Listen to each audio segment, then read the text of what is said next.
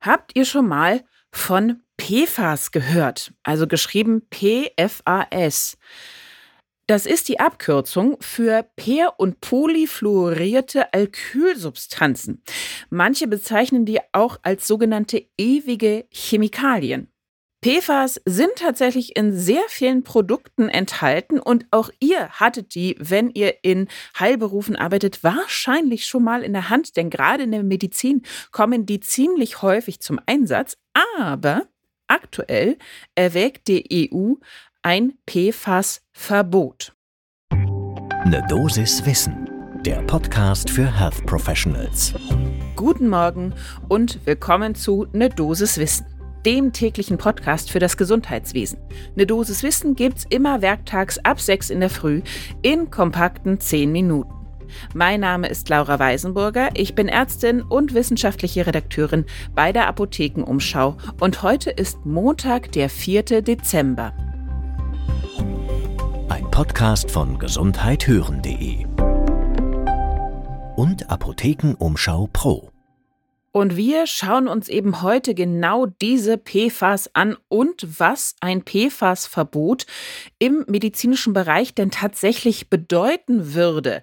Da hat sich die DIVI, also die Deutsche interdisziplinäre Vereinigung für Intensiv- und Notfallmedizin auch schon zu Wort gemeldet mit einem Pressestatement am 13. September diesen Jahres und wir haben auch noch mal mit ihrem Geschäftsführer, also dem Geschäftsführer der Divi, gesprochen. Das ist Andreas Markewitz und er sagte, wird das PFAS-Verbot tatsächlich in der momentan vorliegenden Form umgesetzt, ohne dass es der Chemieindustrie gelingt, Alternativsubstanzen zu entwickeln und zuzulassen, könnte sich das erheblich negativ auf die Patientenversorgung spätestens ab Mitte des Jahrhunderts auswirken und die Uhr in der Medizin um mehrere Jahrzehnte zurückdrehen. Ihr merkt, es wird also chemisch und ein wenig dramatisch heute bei uns. Daher besser jetzt den ersten Kaffee des Tages holen und dann geht's mit dem Thema richtig los. zu Beginn natürlich die Frage, also was jetzt genau sind diese per- und polyfluorierten Alkylverbindungen? Wenn man diese chemische Bezeichnung ein bisschen auseinander nimmt, kommt dabei raus, das sind organische Verbindungen mit verschiedenen langen Kohlenstoffketten, bei denen die Wasserstoffatome eben polyfluoriert durch Fluoratome ersetzt sind. Diese Stoffe sind industriell hergestellt, ganz klar. Es gibt mindestens 10.000 verschiedene Verbindungen. Also da gibt es ganz, ganz viele. Seit den 40er und 50er Jahren sind die im Einsatz haben ganz, ganz verschiedene Einsatzmöglichkeiten in der chemischen Industrie, im Energiesektor. Wir kennen sie aber auch aus dem Haushalt. Teflon zum Beispiel ist so ein PFAS und eben auch in Medizin und Pharmatechnik sind sie oft eingesetzt. Warum? Die haben ganz wunderbare Eigenschaften. Sie sind wasser-, fett-, schmutzabweisend. Sie sind chemisch und thermisch stabil. Aber genau das macht sie eben auch zu diesen sogenannten Ewigkeitschemikalien. Die sind super schwer abbaubar. Die finden sich in der Umwelt wieder, also in Wasser und Boden. In der Nahrungskette, also Pflanzen und Tiere können sie aufnehmen und natürlich auch wir, die Menschen. Und leider wurde eben für einige dieser PFAS auch schon ein Gesundheitsrisiko nachgewiesen. Das war abhängig vom PFA der jeweiligen Subgruppe. Wie gesagt, es gibt insgesamt über 10.000 verschiedene PFAS, aber natürlich auch abhängig von Menge und Expositionsdauer. Was wurde da festgestellt? Zum Beispiel wurden reduzierte Antikörperantworten auf Impfungen gemessen, sowohl bei Erwachsenen als auch bei Kindern. Es kam zu Dyslipidemien bei erwachsenen Kindern, es gab ein verringertes Wachstum bei Föten oder Babys und bei manchen Stoffen ein erhöhtes Risiko für Nierenkrebs bei Erwachsenen wiederum. Insgesamt kann man sagen, gibt es für die PFAS bisher ziemlich wenig Humandaten zur Kanzerogenität. Zwei Stoffe sind da bis jetzt besonders gut untersucht. Einmal die Perfluoroktansäure und die Perfluoroktansulfonsäure. Bei diesen beiden Stoffen ist nicht eindeutig belegt, dass bei Menschen generell das Krebsrisiko erhöht ist. aber es läuft auch gerade eine Neubewertung durch die WHO. So ein bisschen was hat sich auch bei den Einschränkungen, Regulierungen der PFAS schon getan. Perfluoroktansäure und Perfluoroktansulfonsäure sind in der EU schon weitestgehend verboten. Weitere PFAS sind in einem Regulierungs- oder sogar Beschränkungsprozess und es wurde auch schon ein Schwellenwert festgelegt für die vier wichtigsten PFAS, die so im Umlauf sind.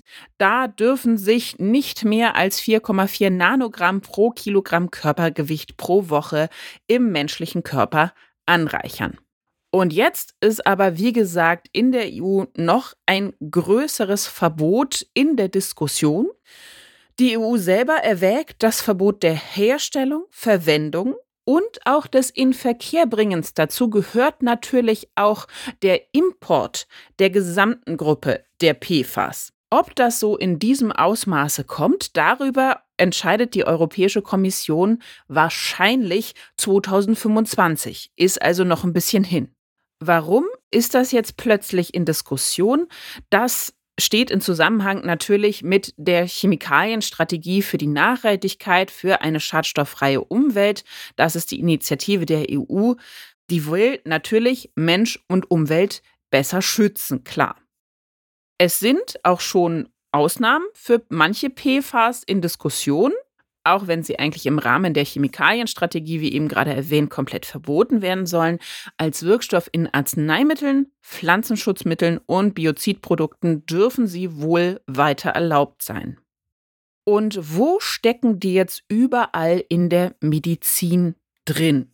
Ich hatte eben schon erwähnt, die sind geschätzt, weil sie besonders beständig sind. Sie sind biokompatibel, thermisch, elektrisch, chemisch sehr stabil, Dementsprechend erklärt sich auch ihr Einsatz in der Medizin. Wir haben sie in Kathetern, Instrumenten für minimale invasive Chirurgie, das heißt auch ich hatte die schon in der Hand, Implantate wie zum Beispiel Stents benutzen PFAS, Gelenke, OP-Material grundsätzlich, aber auch in Geräten wie zum Beispiel CT, MRT, Dialysemaschinen, Herz-Lungen-Maschine, Beatmungsgeräte, Spritzenpumpe, da sind überall PFAS verarbeitet.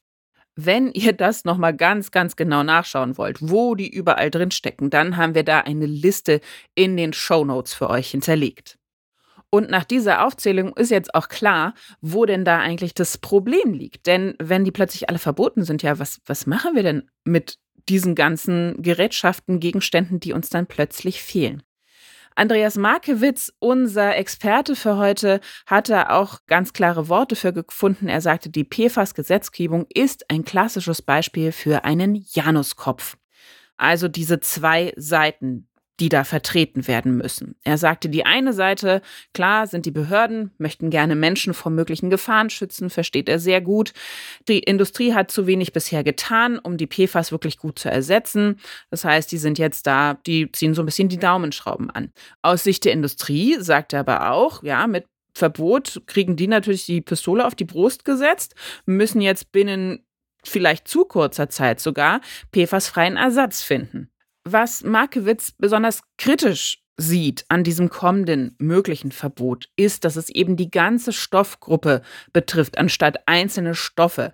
Obwohl man da nachgewiesen hat, verschiedene PFAS-Gruppen haben ein unterschiedliches Gefahrenpotenzial. Ja, wenn man jetzt zum Beispiel PFAS im MRT-Gerät gleichsetzt mit denen in der Teflonpfanne, dann findet er das nicht so ganz sinnvoll. Außerdem gibt es ja Ausnahmen und die sind dann in seinen Augen auch unverständlich. Wenn weiter eine Exposition der PFAS in Arzneimittelstoffen, Pflanzenschutzmitteln, Biozidprodukten gegeben ist, dann warum kann man das nicht auch für Medizinprodukte möglich machen? Daher hatte er da auch ein paar Ideen, was man vielleicht ändern und besser machen könnte. Man sollte die PFAS eben trennen zwischen starkem und geringem Gefährdungspotenzial und dementsprechend auch nicht die gesamte Gruppe einfach verbieten.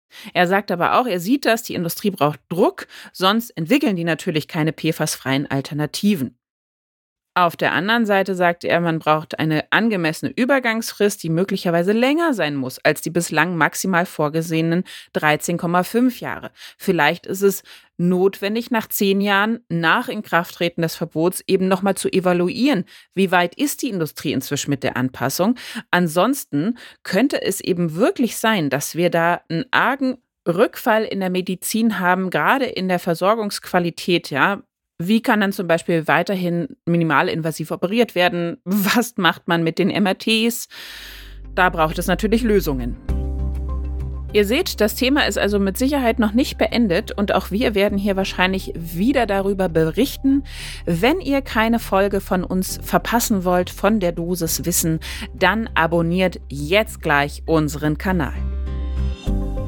Ein Podcast von gesundheithören.de und Apothekenumschau Pro.